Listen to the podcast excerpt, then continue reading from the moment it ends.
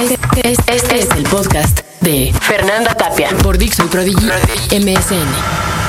Hace unos días, hace unos días, Álvaro Cuevas eh, me preguntó, oye, ¿ahora dónde andas? Sin tener una frecuencia abierta, pero pensando en estos pod, yo creo que le debería de haber contestado en mí misma, en mí misma, en mí misma. Una cartomanciana argentina de nombre de Susana Abraham y que por cierto cura con psicomagia al estilo Jodorowsky. Me urgía mm, diciendo, tienes que escribirle a esa hija que esperas, ahí está tu cura. Y yo nada más sonreí porque eso llevo haciéndolo hace tiempo. Me he convertido como en la Seisha Onegon moderna, ¿verdad? Sin diario, ni pincel, ni tinta. Solo con un micrófono enfrente y alguien que quiere escuchar. Hoy, mi amada Adeli, te voy a hablar de la mamá de mi mamá. Yo la verdad nunca me llevé bien con ella. En mi mente ah, se materializaba algo así como Catalina Krill o la madre de Tony Soprano, pero fíjate que ahora que la veo a la distancia, creo que solo estaba muy cansada y muy vieja. Hoy, hoy, un Tao de Doña Josefina. Este, este, este es el podcast de Fernanda Tapia por Dixon Prodigy MSN. Josefina nació en Mero, Guanajuato. Y ahora, pues me he enterado que hay un sector de la población originarios del lugar que son personas ah, muy dificilitas. Y sí, creo que ese es el rasgo principal de Josefina. Si a eso le agregas una vida azarosísima, bueno, pues aquí ahorita la puedo ver muy chiquita, junto a su inseparable hermana Chila jugando debajo del féretro de seda blanca de su madre. La señora murió de puritito amor, a tres meses de quedar viuda de don Quirino, capataz de una mina. Ellas, ellas, ajenas a la tormenta que se avecinaba, se ufanaban con el platito de cebollas que se colocaban debajo de los muertos en ese entonces, que es que para evitar la propagación de los miasmas del cáncer. Josefina aseguraba que vio cómo su madre, se alejaba muy iluminada por la puerta principal del brazo del papá. En cambio, ellas fueron retiradas violentamente del entorno que conocían de su casa, de su huerta la peregrina, sus juguetes, y las trasladaron a Guadalajara. Allá, unos tíos, unas tías más acomodadas las recogieron sin el menor sentimiento filantrópico.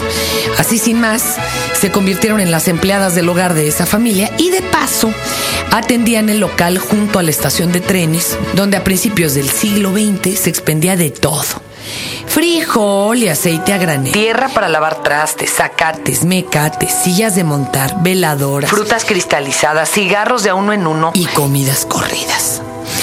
Josefina era una niña de unos 12 años cuando le empezaron a decir la gringa, porque era espigadita, rubia, de ojos verdes y fumaba sin pudor cada que se escapaba de la tienda a escondidas. Como no tenían dinero para comprar tabaco, ¿qué hacían? Bueno, pues recogían bachas o guardaban las propias en pequeñas grietas de las paredes de adobe bien macizas. Una mañana, una mañana, su hermana recogió la bacha arrojada por un sardo, se la fumó y que le gana la risa toda la tarde. O sea, esta no era de salva. Tuvieron que llevarla al río para ver si las aguas frías lograban controlarle los accesos de risa. Otro día, un Catrín muy bien parecido se apareció en la tienda para eso de la hora de la comida. Y tras de sí dejó un papelito doblado de forma misteriosa debajo de su plato. Iba dirigido a Josefinita. Hoy esta se puso lívida ante el atrevimiento y de puro horror se lo entregó a la tía. Esta señora vestida de volantes negros así como Catrina de Posadas, solo torció la boca, arqueó la ceja y se lo guardó en el pecho. Al siguiente día, cuando el hombre se apareció en la tienda, la tía se acercó a decirle lacónicamente, ¿puede usted proceder? Así Josefina, aún niña, desposó a un caballero treinta y tantos años mayor que ella. Importador de telas, bien parecido, oh, celosísimo. Don Chanito la respetó hasta que la niña tuvo su primera regla y entonces sí, ya se la llevó al lecho nupcial. Ay, pero ella se quejaba de la soledad de esa enorme finca donde vivían, así que Chanito consistió en llevarse a la hermana a vivir con ellos. Oigan, pero la vida no era fácil ¿eh? con este hombre tan arrancado. Un día les había regalado sendos relojes a la esposa y a la hermana. Y saliendo al parque, un lagartijón se acercó a la hermana para preguntarle la hora Y sin mediar palabra, Chanito sacó la pistola y poquito faltó para que baleara al impertinente. Bueno, seguía a la abuelita cuando ésta tenía el ocurrimiento de salir por el pan.